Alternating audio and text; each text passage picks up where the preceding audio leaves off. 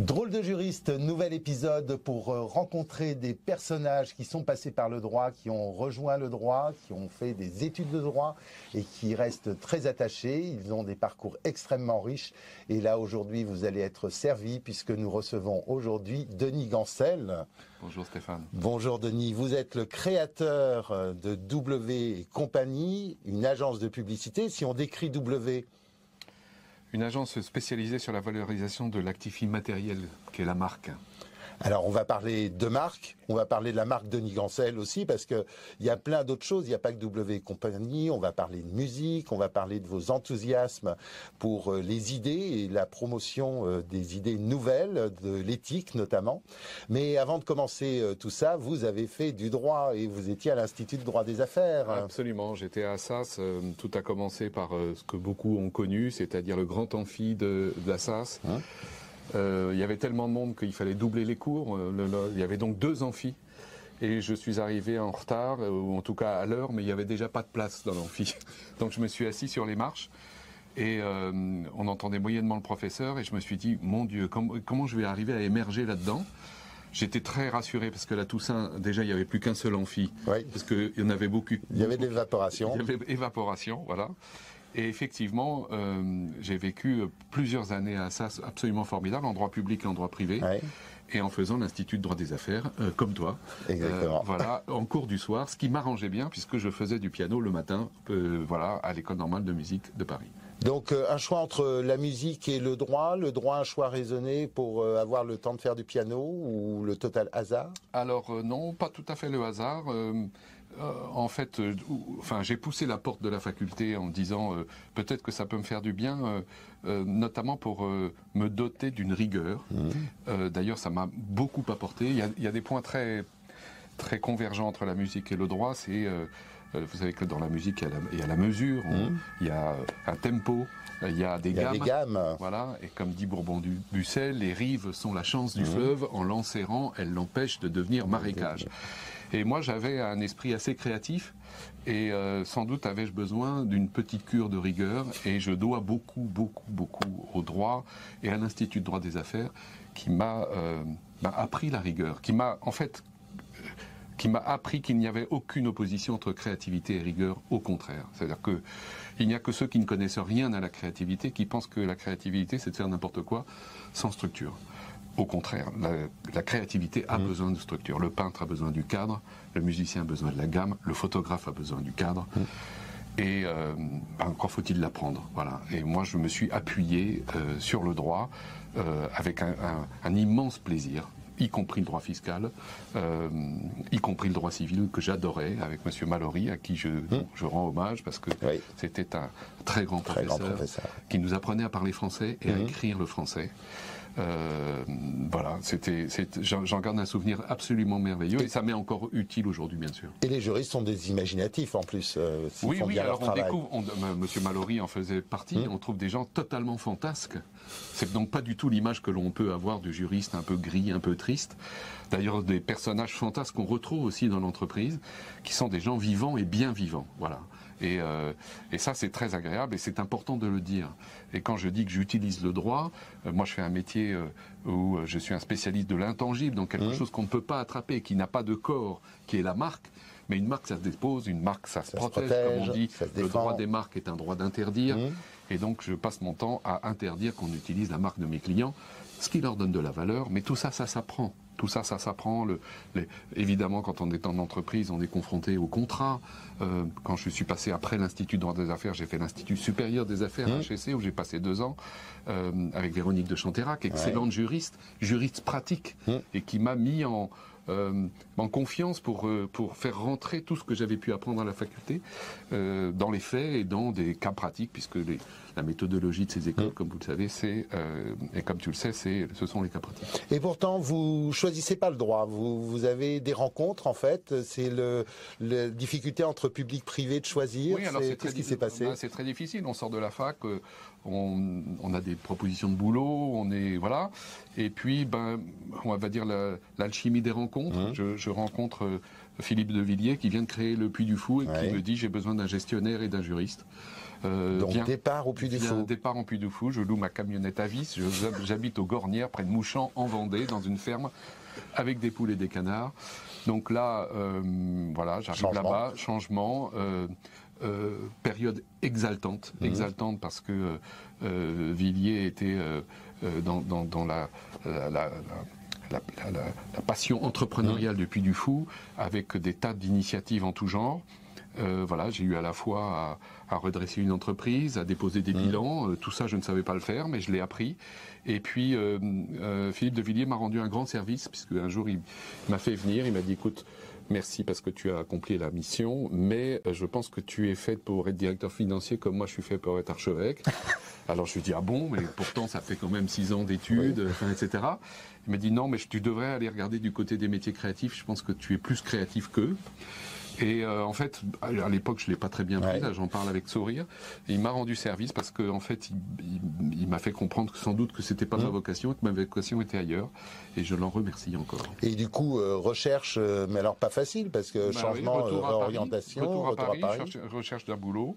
Et là aussi rencontre, rencontre avec Michel Giraud, qui était à l'époque président du Conseil régional d'Île-de-France qui, par des hasards de circonstances, me fait confiance, me confie la direction de la communication de la région Île-de-France, où je suis resté six ans, avec beaucoup de bonheur, avec des. J'ai appris la culture administrative.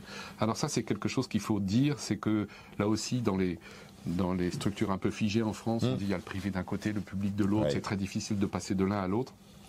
Moi, j'ai appris avec un grand préfet euh, qui était M. Euh, Monsieur Chevance, euh, qui avait été dans le cabinet du général de Gaulle. Mmh. Voilà, j'ai appris la culture administrative avec tout ce que ça comporte, c'est-à-dire l'art des mots, la capacité de synthèse, le fait que quand on fait des notes dans un cabinet, c'est pas plus de deux pages, euh, on, rédige, on, apprend la rédaction. Euh, voilà tout ce que Monsieur Mallory m'avait appris, mmh. ben, j'ai essayé de le mettre en pratique. J'avais une directrice de cabinet qui était normalienne et qui me renvoyait toutes mes notes euh, intégralement corrigées voilà, ça, a été une école extraordinaire. Parce que quand on est dans l'administration, on apprend le sens des mots. Mmh. Euh, on apprend le sens de la rédaction. Euh, et puis voilà, quand je suis passé de l'autre côté, donc quand j'ai quitté l'univers public, puisque j'ai eu l'occasion de rentrer dans un groupe magnifique qui était le groupe BDDP, qui faisait partie des agences que je faisais travailler mmh. lorsque j'étais client, euh, bah, j'ai pu mettre à profit tout ce capital qui était en fait très important. J'ai passé dix ans de ma vie à, à, me structurer et on m'a structuré. Mmh. Et qu'est-ce qui m'a structuré? Ben, C'est des cours, un peu d'académique, parce qu'il en faut, euh, de la rigueur, euh, beaucoup de... Je, pense aux commentaires d'arrêt et aux soirées euh, que j'ai passées à la bibliothèque Sainte-Geneviève mmh. avec des amis qui avaient l'amour du droit. Des, heures entières à travailler sur des commentaires d'arrêt, que ce soit en public, que ce soit avec le GAFA, et tout ça m'a en fait passionné. Euh, le droit, c'est un univers euh, foisonnant et structurant. Alors, BDDP et très vite l'idée de, créer ta propre agence. Oui, oui, on rentre dans quand on rentre dans la communication, c'est un métier où on peut être capitaliste sans capitaux, et donc c'est formidable. Comme chez les avocats. Oui, absolument. C'est un. Au départ. Et moi, je suis rentré dans ce métier en me disant, j'y vais pour euh, encore apprendre et pouvoir créer ma mmh. boîte. J'avais envie de créer une boîte. Je trouvais que le, quand je faisais du droit, j'étais passionné et, spécialisé dans les dans la personne morale et les procédures collectives. Mmh. L'idée qu'une personne morale, qui est une construction de l'esprit, puisse rester en justice, puisse avoir un mmh. compte en banque, et puisse avoir toutes les caractéristiques d'une personne physique, me passionnait. Voilà. Et, euh, donc je me suis dit, bah, puisque tu es entre guillemets juriste de la personne mmh. morale, euh, vas-y mon vieux, crée une personne morale. Deviens. Voilà. Donc deviens, essaye. Donc voilà, j'en ai eu l'opportunité après m'être formé à nouveau mhm. pendant sept ans. Et ça aujourd'hui, j'enseigne à Sciences Po et, je dis aux jeunes qui veulent entreprendre, je dis apprenez avant d'entreprendre. Apprenez. Ne, croyez pas que vous savez tout en sortant de l'école. C'est pas vrai. C'est pas vrai. Et, sinon, si vous allez faire subir à vos collaborateurs euh, votre inexpérience, votre entre guillemets votre incompétence. Je, je pense qu'il faut avoir beaucoup de respect euh, pour euh, pour le temps long, le temps qui, le temps d'apprentissage. Le temps d'apprentissage, on rentre pas dans une entreprise, on ne crée pas une entreprise comme ça. C'est pas vrai, c'est pas vrai. Donc en tout cas pour moi, ça n'a pas été le cas. Il a fallu que j'apprenne. J'ai passé sept ans chez BDP à observer, à mmh. regarder, et j'y ai rencontré mon associé Gilles Deléry, c'est un type exceptionnel, designer brillant, grand créatif, extrêmement rigoureux au demeurant. Et nous avons eu le projet de créer W, que nous avons pu créer maintenant il y a près de 25 ans. Voilà, les petits cochons ne nous ont pas mangés. Et euh, aujourd'hui, c'est une belle entreprise. Belle histoire. Alors, est-ce que tu as fait comme euh, Louis de Gaulle et Henri-Nicolas Florence quand ils ont créé leur cabinet? Ils ont dit, bah voilà, tout ce qu'on a vu, c'était sympa, mais nous, on veut faire mieux et surtout, on ne veut pas retrouver les défauts qu'on a pu voir. Oui, bien sûr, bien sûr. C'est comme ça que euh, on, profite aussi de l'observation de, l'observation des erreurs mmh. ou de choses qu'on n'a pas envie de vivre. Nous, nous avions deux idées très simples. La première idée, c'était de réunir tout sous le même toit, mmh. euh, tout ce qui était essentiel au service de la marque. Euh, à l'époque, il y avait beaucoup de, des groupes de communication, c'était complètement segmenté. Pourquoi? Parce que les anglo-saxons, qui sont très dominants mmh. dans ce monde, ne croient qu'à l'expertise et à la surexpertise. Mmh, mmh. Et quand on croit à l'expertise, on déteste le généraliste, on y reviendra peut-être tout à l'heure, donc on découpe en rondelles toutes les expertises de la communication. Le tort de ça, c'est que c'est l'incohérence, c'est que c'est très difficile de, travailler sur un sujet global. Et lorsque les clients nous appelaient ou appellent ces groupes, ils voient arriver 15 euh, personnes Une armée. une armée qui ont des PNL différents, qui se battent pour leur marge, donc c'est ma marge, ta marge. En fait, c'est l'enfer. Mmh. Voilà, c'est l'enfer et c'est le client qui supporte cet enfer. Donc nous, on s'est dit plus jamais ça. Euh, on ne veut pas faire un groupe, on veut faire une mmh. agence. Et donc euh, tout sous le même toit, c'est-à-dire la marque au cœur et trois disciplines qui sont fondatrices la discipline de la publicité, de la communication, la discipline du branding, mmh. qui est une magnifique discipline qui travaille sur la valorisation des marques et la création des marques, et puis une discipline qui n'existe pas dans les groupes de communication, mais qui est l'architecture intérieure.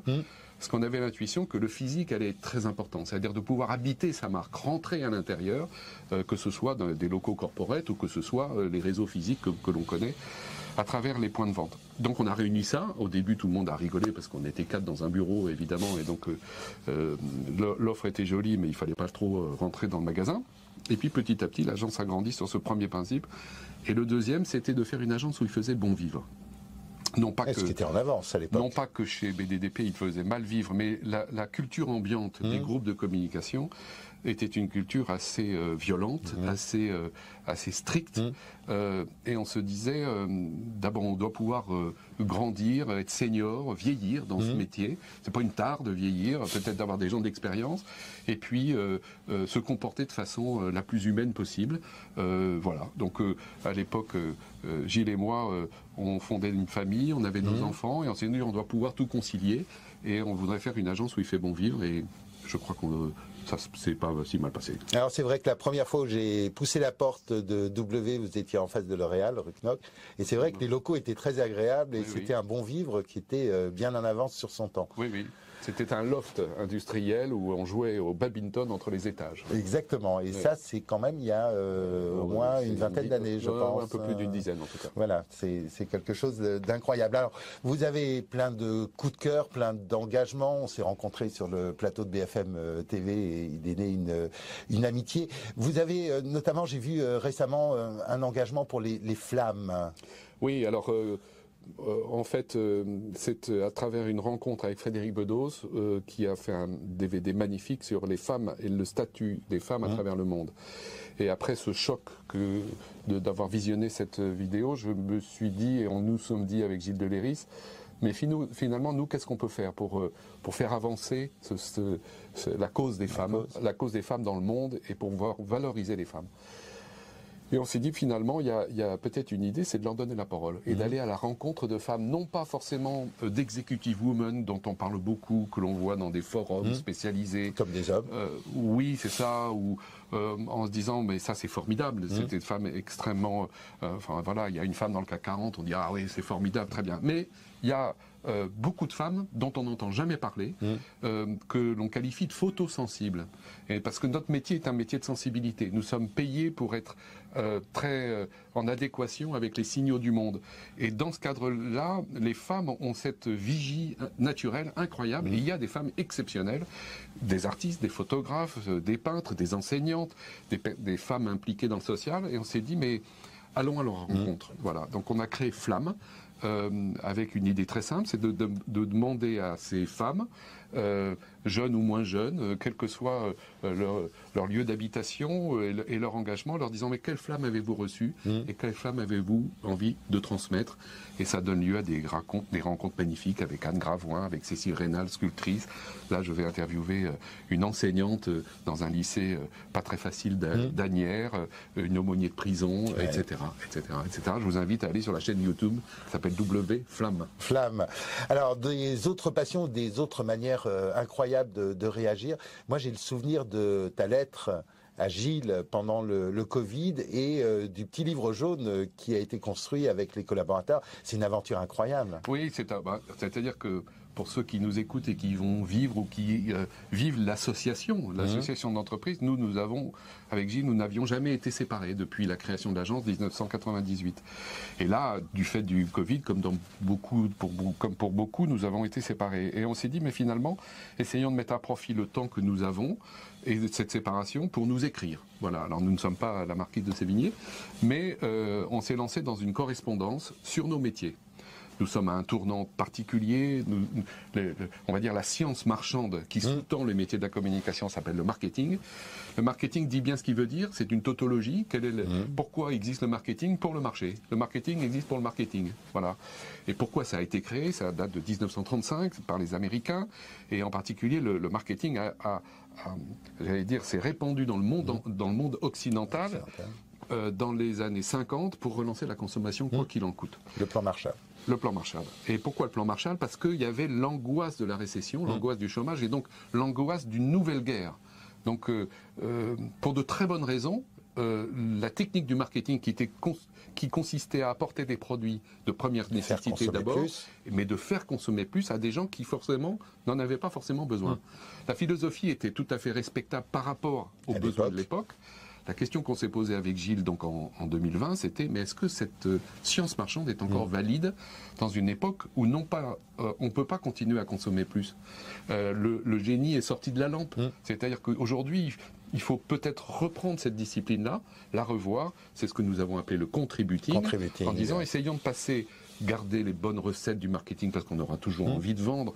Le consommateur est une victime consentante. Il a envie de continuer à se laisser prendre. Donc gardons le, le, marketing, ce qu'il y a de meilleur dans le marketing, pardon, et y ajoutons-y euh, une contribution positive, un sens, parce qu'aujourd'hui on voit bien que la sphère publique a besoin de la sphère privée, a besoin de l'entreprise, et que l'entreprise part prenne sa part de l'intérêt général. C'est ce que nous avons appelé le contributing.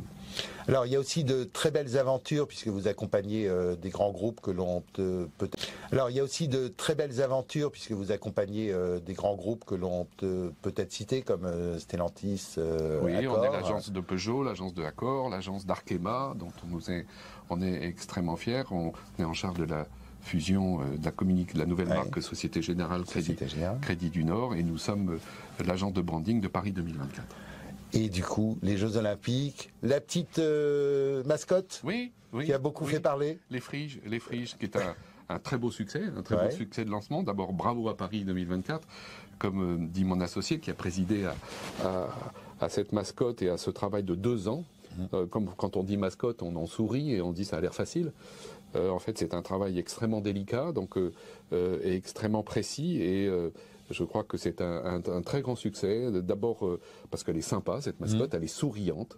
Euh, et euh, elle a une caractéristique qui nous va bien, qui est très inclusive, puisque c'est la première fois. Elle intègre le handicap pour la première fois. Elle intègre le, On y est très sensible. Et il y a cette résonance entre les Jeux Olympiques et le, le Paralympique. Mm. Et on est très fiers de cette mascotte. Alors c'est vrai que Comiga Shout, euh, qui est un des autres euh, produits que l'on fait avec l'Exbase, était très sensible, euh, puisque c'est le handicap chez les jeunes talents du droit, à cette mascotte qui était bi. Et c'est quelque chose de, remarquable. La controverse qu'il y a pu y avoir vous a un petit peu froissé ou c'est normal quand on ne laisse pas indifférent Non, au contraire, au contraire. plus il y a dialogue, plus tout le monde peut s'exprimer, tout le monde peut avoir un point de vue. Euh, certains qui ont exprimé des points de vue un peu virulents, euh, c'est parce qu'ils n'ont pas eu la chance de pouvoir participer euh, à la consultation. Enfin, tout ça n'a pas beaucoup d'importance. La vie des affaires. la musique est toujours restée présente Oui, la musique est présente. J'ai eu la chance d'être dans une famille nombreuse où nous jouions chacun d'un instrument et nous n'avions pas la télévision. Et donc c'était répétition le soir et concert le dimanche. Voilà. Et euh, donc ah, c'est le secret du quartet de oui, Enfin, c'est né là. Et puis euh, euh, voilà, j'ai eu la chance de pousser la porte de l'école normale de musique avec euh, un professeur remarquable qui m'a appris à, me servir d'un piano et j'ai pu euh, faire du piano le matin de 9h à 13h mmh. et, ensuite je partais à la fac à Assas et, ensuite je, je, finissais mes journées à la bibliothèque Sainte-Geneviève. Voilà, c'est un, un rythme. Quand, aujourd'hui je dis à mes étudiants de mmh. Sciences Po, ben, vous savez, tous les samedis, je passais ma journée à l'école normale à écouter tous mes camarades et puis jouer mmh. moi-même. Je disais, mais pas possible, le samedi, vous étiez euh, au boulot. Ben, je dis, non, pas tout à fait au boulot, mais j'étais à l'école normale, vous voyez. Je, euh, me dit, mais vous, vous sortiez quand même le samedi soir. Je dis, ah oui, oui, oui ça se terminait à 19h, oui, j'avais quand même ma, soirée. Voilà, j'étais pas un moine bénédictin. Mais euh, voilà, ça m'a donné euh, cette, cette joie, cette joie de jouer d'abord pour mes proches et puis de jouer avec des tas de camarades, puisque la, la musique permet des rencontres extraordinaires. Et puis, après la mort de mes parents, je me suis mis à écrire de la musique. Euh, et donc là, voilà la structure qui apparaît. Parce que quand vous, prenez une gomme, un crayon et une partition de musique, il faut savoir par quoi ça commence. Ça commence par des barres de mesure et un rythme, voilà, avant que les notes arrivent. Voilà, donc euh, merci le droit, je le redis, je le, je le, crie haut et fort, merci le droit parce que, parce que vous mettez les barres de mesure, vous mettez le cadre et après vous pouvez laisser aller votre créativité.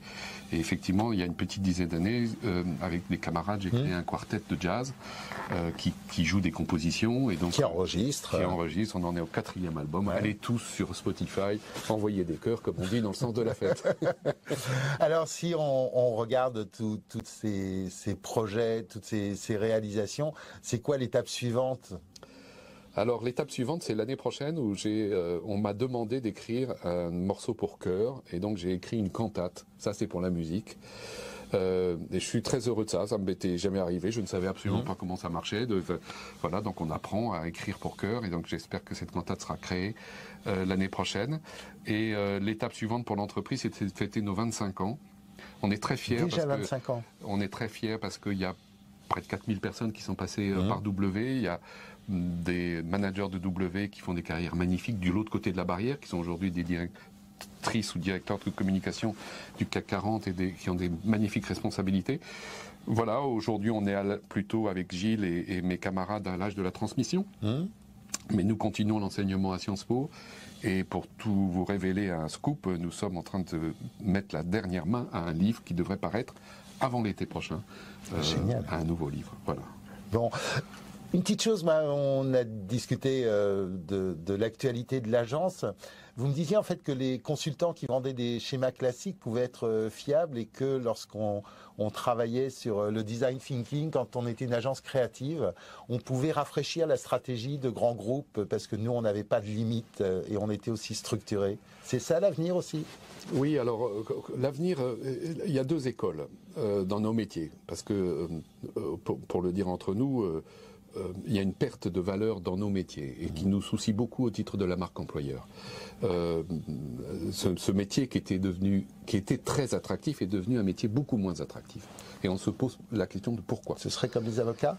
Sans doute, sans doute. Euh, le métier a souffert d'une caricature qui était le publicitaire euh, mmh. d'une certaine époque qui n'existe plus. Ce publicitaire-là, euh, oui, qu'on adore, hein, qui est un, qui est un, un, protecteur de W, mmh. qui est un, quelqu'un qu'on aime énormément. Mais cette caricature n'a pas fait beaucoup de bien au métier. Mais aujourd'hui, on en est très loin. Et là où autrefois beaucoup de gens voulaient rentrer dans ce métier, mmh. qui était un métier très séduisant, euh, on faisait des voyages avec des films, etc., est un métier qui s'est paupérisé. Aujourd'hui, euh, il y a beaucoup moins d'argent pour produire euh, les objets et les objets publicitaires, les objets créatifs. Et puis c'est devenu un métier euh, où nous avons en face de nous certes des clients, mais on a des acheteurs. Mmh. Sans doute, le métier d'acheteur est formidable, mais aujourd'hui, le découplage qu'il y a entre le client et, l'acheteur, l'acheteur et pas le consommateur, pose, un, pose un, vrai sujet. Et surtout, fondamentalement dans le métier, il y a deux voies. Il y a la voie de la technologie et la voie de la mmh. créativité. Il faut pas opposer l'un à l'autre. Euh, on fait un travail en ce moment avec euh, toute l'agence sur l'intelligence artificielle au service de nos métiers. Euh, et en clair, il y a les froids, les chauds, les tristus et les rigolus qui s'opposent. Les froids, c'est ceux qui, qui ont qui pensent que l'avenir de notre métier est dans la, technologie mmh. et que dans la technologie. Et puis les chauds ou les rigolus, c'est ceux qui pensent que tout est dans la créativité, on n'a pas besoin de technologie. Nous, avec euh, Gilles, nous essayons de trouver une voie au, milieu. au milieu, de façon à mettre euh, notamment l'intelligence mmh. artificielle au service de la créativité, donc de prendre le meilleur de la technologie sans devenir un data center euh, cynique euh, qui va pister l'intégralité des comportements des consommateurs et qui va recruter que des ingénieurs. Parce que ça, ce serait la mort de nos métiers. Nous avons besoin de l'école boule, des gobelins, d'enfants de, l'école estienne, mm. de Camondo. ce, savoir-faire français ancestral, reconnu dans le monde entier. Mm. il faut le mettre au service de l'entreprise. Et l'entreprise qui, qui a un risque en ce moment, hein, c'est que l'entreprise s'assèche. Les process sont là, il faut être rationnel, que rationnel. Nous, nous sommes là non pas pour, euh, pour dire faisons n'importe quoi, mais pour mettre la créativité, mettre du lien ou du lien au sein de l'entreprise à travers l'imaginaire. Écoutez, c'est un programme totalement incroyable, donc on souhaite longue vie à W et compagnie, longue vie à Denis Gancel aussi, à son quartet. Et, à vous. merci beaucoup, et puis merci. pour toute cette intelligence et cette vision euh, finalement de métiers très proches, le, le, droit euh, des affaires et la créativité euh, en agence, la manière de, de, faire vivre et de rendre attractif. Personne n'a le monopole de l'imagination. Voilà, et surtout pas notre métier. Et je vois et je suis témoin, et notamment à travers nos rencontres, que l'imagination est également répartie. Merci beaucoup.